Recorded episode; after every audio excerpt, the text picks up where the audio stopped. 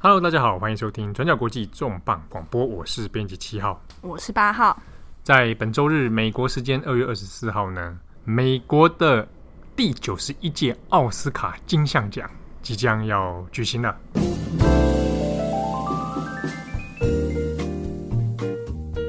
这届的金像这个奥斯卡奖呢，这外界之前就一直很关注到底主持人这件事情有没有啊？今年主持人是谁呢？就是没有人。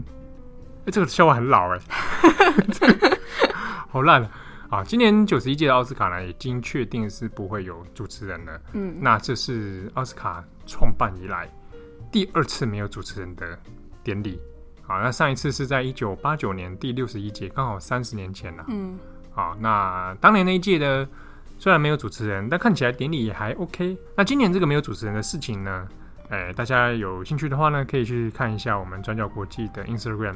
还有，我们之前也出过一个一些报道啊，在谈这一次本来应该是凯文哈特嘛，嗯，啊，一个黑人的谐星，但是因为前阵子因为他被挖出所谓的多年以前这个有有所谓比较仇视同性恋的一些话，然后因为这个风波呢，让凯文哈特就决定那自己放弃主持。但其实这个事情到后来原本。像前主持人那个 Alan，嗯，好，都还劝他说，其实你也可以回国啦，就是不要那么硬嘛，好。那凯文哈特还是坚持不要。那奥斯卡这边呢，当然也有去找，想说去找其他主持人当替代方案，比如说找 Alan 啊，嗯，哦，或者找上一届的 Jimmy 啊，Jimmy 来回国第三次来主持。但是很多的这些人选呢，都选择不要去主持这件事情。当然这件事情呢。在外界很多的讨论当中，也有指出，其实去当奥斯卡的主持人，其实是有一点点吃力不讨好了。对，第一个薪资没有很高 啊。Jimmy 之前有说过嘛，他他主持一晚的这个酬劳是一点五万，一万五千块美元，那算成台币四十几万。嗯，哇，一晚上可以赚四十几万呢，还不错嘛。好，你去请主持金马奖这么这个价格吗？好像也没有，不不知道。这我就不知道。啊。但是因为，比如说，对对这些主持人来讲，你说对 Aaron 对 Jimmy 来说，这个钱算起来算蝇头小利啊，嗯，对不对？平常做节目早就赚赚不知道赚多少。对啊，那来主持奥斯卡还要讨骂，对不对？你不小心讲错一句话，啊，被屌到飞天，或者你不小心把这个流程之前就发生过哦，去年就有，哎，不是那个是去年，嗯，之前就把比如说呃颁奖东西。这个名单给错，嗯，搞乌龙，哎呀，然后或者你主持中间不流畅卡住啊，或者不小心你讲了一个笑话，超冷，啊、超冷就算了，对，没人笑还也就罢了。如果涉及一些什么种族歧视，政治不正确，政治不正确啊，那这个奥斯卡就觉得好像整晚被你毁掉。主持人这工作实在太难了，嗯，啊，所以对很多主持一些主持界来说呢，或者一些好莱坞的演员，就不大有意愿。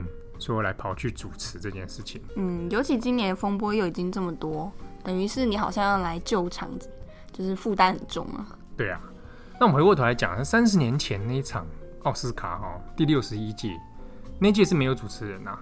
但是我们大家讲，呃，其实每一届奥斯卡大部分都会有所谓的制片人，嗯，有点像制作人 （producer） 这种，比如说我来设计今年的奥斯卡要做些什么事情啊，嗯，有点像。我们用活动来想，可能像总招一样。嗯，好，那那一年有，当然是有制片人。通常这些制片人会是从电影圈里面去找啦，本来可能本来本来就是 producer 的人这样子。好，那年有制片人，可是就设计想说，那不要有主持人这件事情。那那是第一次。那没有主持人的状态下呢，呃，典礼的流程就是，当然是用颁奖人的方式来串场嘛。嗯。不过在第六十一届那一年呢，最被人诟病的是他们的开场秀，啊，做了一个歌舞秀，一个白雪公主的歌舞秀，但当下的呃反应呢，观众反应是觉得很尴尬啊，因为不是很好看，啊，那后来也有人觉得说，那 这个表演不是很很很好，那就有人怪罪到说是因为没有主持人的关系，呃，其实我们如果去看一些台湾的中文媒体报道，也有人会这样写，就说，哎。呃，当年那个没有主持人那一届啊，也是被骂很惨啊，因为那个开场秀很糟。但其实这跟主持人的关联性，对啊，就是没什么逻辑，其实没什么关联。对啊，因为那个秀就是这么烂，就主持人的话还是很烂。啊，主持人 他们主持人也没有参演啊，就关主持人什么事？对，那也不是主持人设计的啊、嗯，所以这其实之中其实没有太大的关联性啊。好，那也许会想说，其实我知道这件事情之后啊，第一个疑问是奥斯卡奖一定要有主持人这件事吗？对，其实它的功能就是串场嘛。嗯。啊，那串场之外呢，好像要维持一个气氛，好让让活动看起来没有那么尴尬，或是跟台下的这些嘉宾互动啊。对。互动这件事情，其实后来也变成奥斯卡典礼上一个看点了。嗯，但是它也是很难拿捏的一件事情。哦，这个对于主持人而言，你很考验功力。对，你考验功力之外，你考你的胆子有多大？嗯，哦，而且一不小心，那就是弄成最尴尬的时候。对，所以这整件事情来看起来，哎，这次是第二届没有主持人，那不晓得当天会发生什么事啊？那以目前得到的一些公开的资讯来说呢，看起来也是用。颁奖人串场的方式啊，好，那有一种可能设计是，就像一九八九年那一次一样，当年呢没有主持人状态下是有特别设计过颁奖人，比如说颁奖的一组，他们可能彼此是呃同事关系，好，那或者前后组可能都会有一些关联，好，那比如说哈，举例子，曾经有一年的奥斯卡颁奖人是把那个复仇者联盟。嗯，啊，小波道尼啊，他们，然后美国队长啊，啊，他们一组去颁奖。嗯，那这种设计反而会让你觉得，哎、欸，眼眼睛一亮，眼睛一亮，而且好像蛮有，有梗的，对，蛮有趣的。然后，呃，颁奖人有时候也不小心会讲一些很冷的、很冷的一些奇怪笑话。比如说，我们看电影的这些颁奖这场最尴尬的是什么？比如说，接下来他要颁这个摄影奖，好了。他就开始解释什么是摄影，有没有？然后就会讲一段很认真的话，很认真的话。摄影是电影不可或缺的，什么的。这个还要你来说？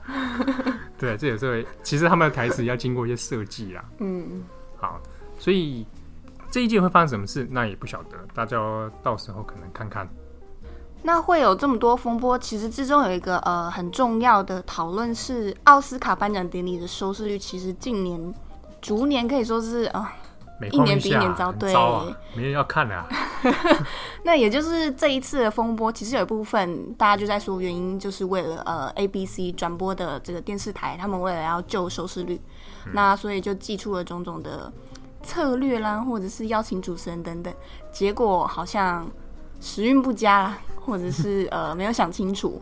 结果造成了这么多风波，所以有的有的人会感觉说主持人会影响到奥斯卡的收视率。嗯，对，这有呃有此一说啦。嗯，因为有些人可能对于部分主持人比较呃觉得他很有趣啊，或者是呃觉得他很会串场啊等等的，嗯、但他可能会促成他们去选择收看了。对，不过近年比如说前两次的 Jimmy，好像看起来效果没有非常理想。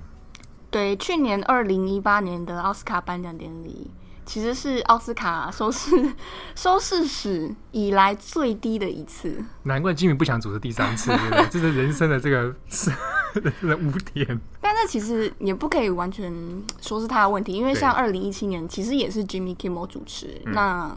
那也不是最低历史最低点啊。对啊，有时候还得看，比如说那一年的入围影片，对片子强不强啊，等等。对啊，然后因为加上现在其实资讯网络科技关系，嗯，或者大家分散掉很多收视群众的注意力啊。对，收视习惯改变。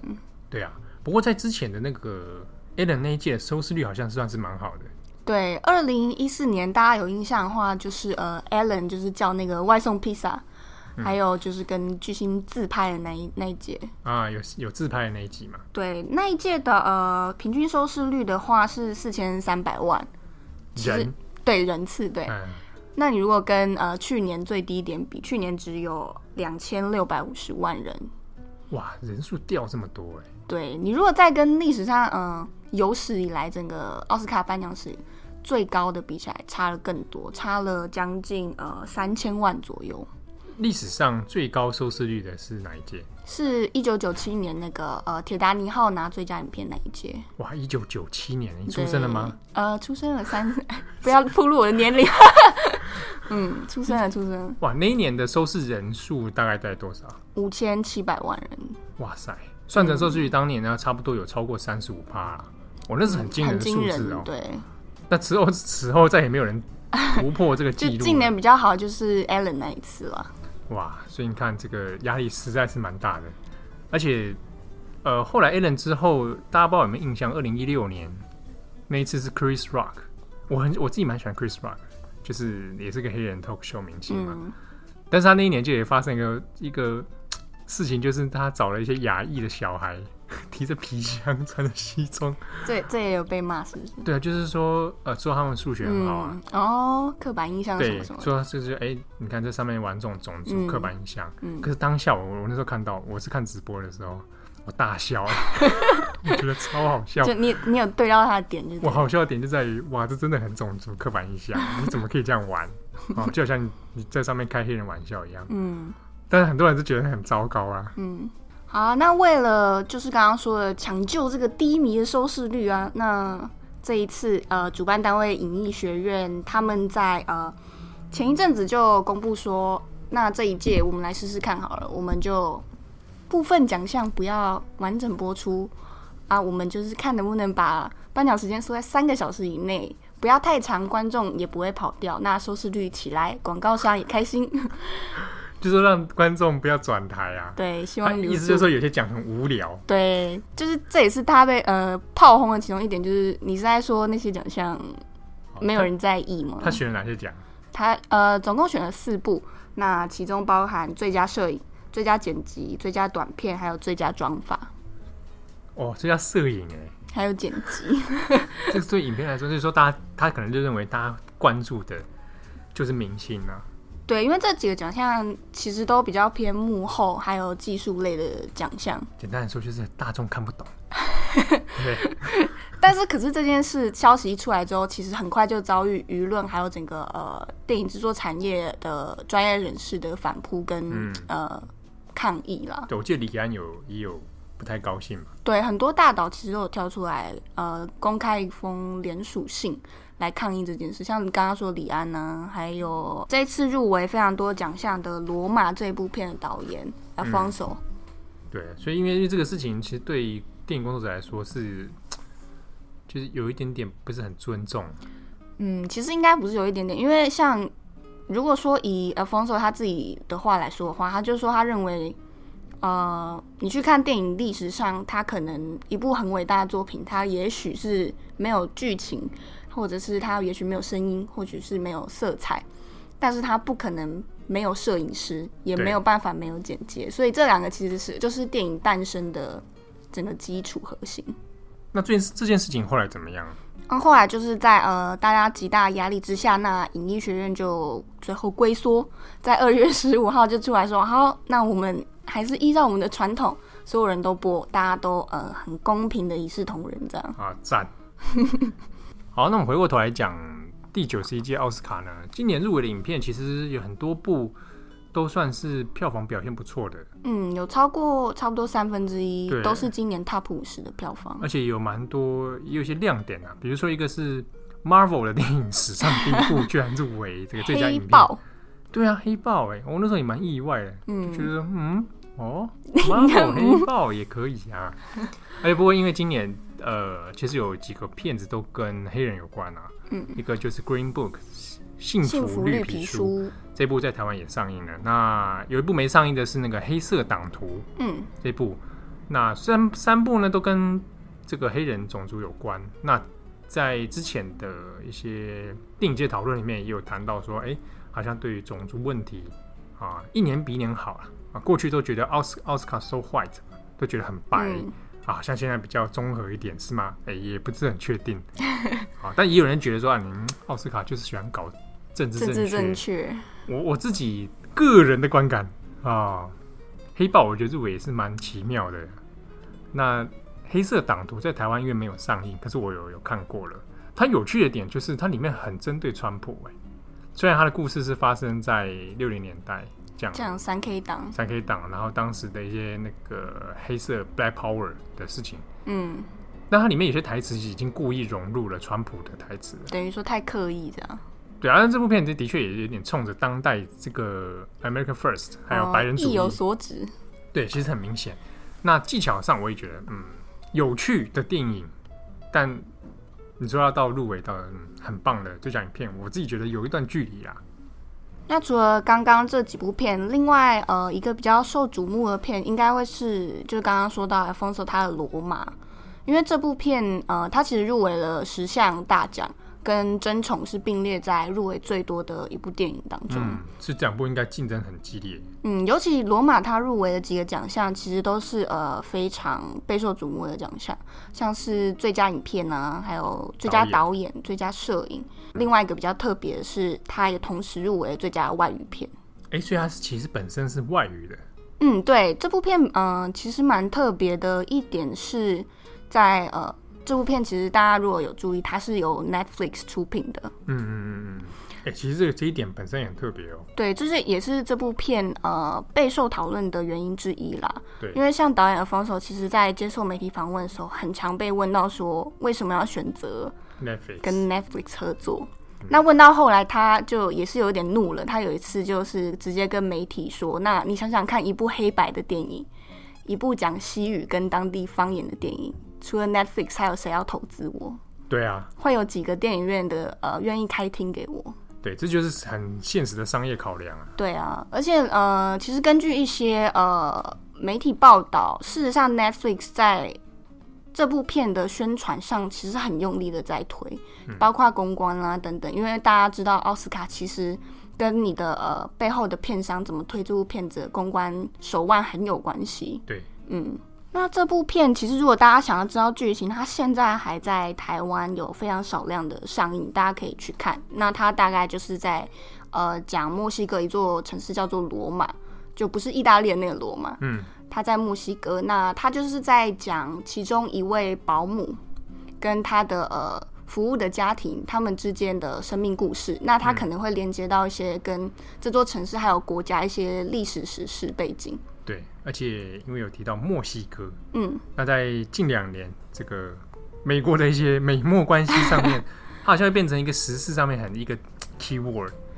嗯，但这部片其实我觉得有趣的一点还是这部片其实是导演他自己有点类似自传式的啦，嗯嗯嗯、因为那个女主角的原型其实就是导演他自己小时候的保姆，是对，所以是根据他的记忆来改编。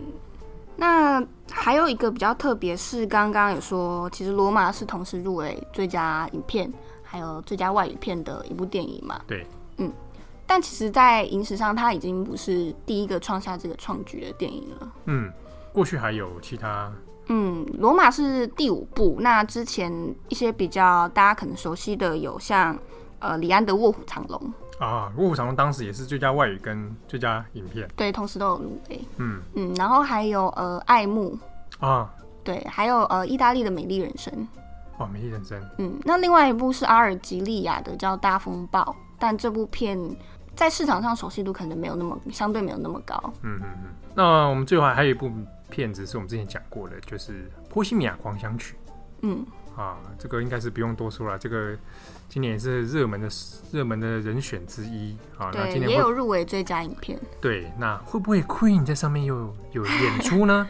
也不晓得啊。但今年其实有几个片子的音乐都呃在入围奖项上面其实都还不错。我刚刚前面讲那黑色党徒，它的原创音乐其实也做的蛮好的，自己在看的时候就觉得嗯蛮赞。不会因为这个波西米亚来势汹汹，啊、不知道也。怎么情况怎么样？我听说男主角真的是惟妙惟肖。你没看啊？我没看啊。你这是什么？你搞什么？那你看罗马了吗？哎、欸，我也没看。你没看？搞什么东西？欸、对，我们竟然没去看罗，我竟然没去看罗马，搞什么？赶、欸、快去看，今天晚上有。我大推，我超想去二刷的。真的啊？真的。哇，我们没收片商钱啊，Netflix 没付我们钱。哦、对，等下，但我另外要讲一点，突然想到、嗯、有一个。其实有点矛盾的事情是，刚刚说罗马是 Netflix 出，那它其实原本基本上就是会在串流平台上面上映嘛。嗯，那它为了符合一些参赛规则，其实也有在当地上映个几天排片等等。啊，符合资格啊。对，符合资格。不过你基本上大家收看的主要族群可能还是以这个电脑为主。哦。可是我会觉得很可惜的是，它其中一些场面，你真的要看在电影院，你才会感受到那个冲击。哎、欸，真的耶！其实很多人好像会觉得说啊，我在家里看就好了。嗯，哎、欸，真的不一样，这跟拜拜很像。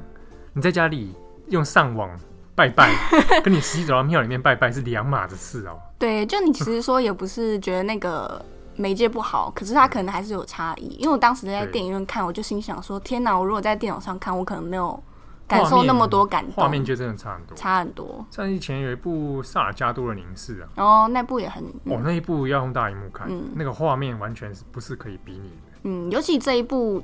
其实是那个 Alfonso 他自己摄影嘛，整个构图啊、设计都非常的厉害。哇，真的聊开了，各位听听众朋友也欢迎去体验一下。我们没有收钱哦。好，我是编辑七号，我是八号，拜拜。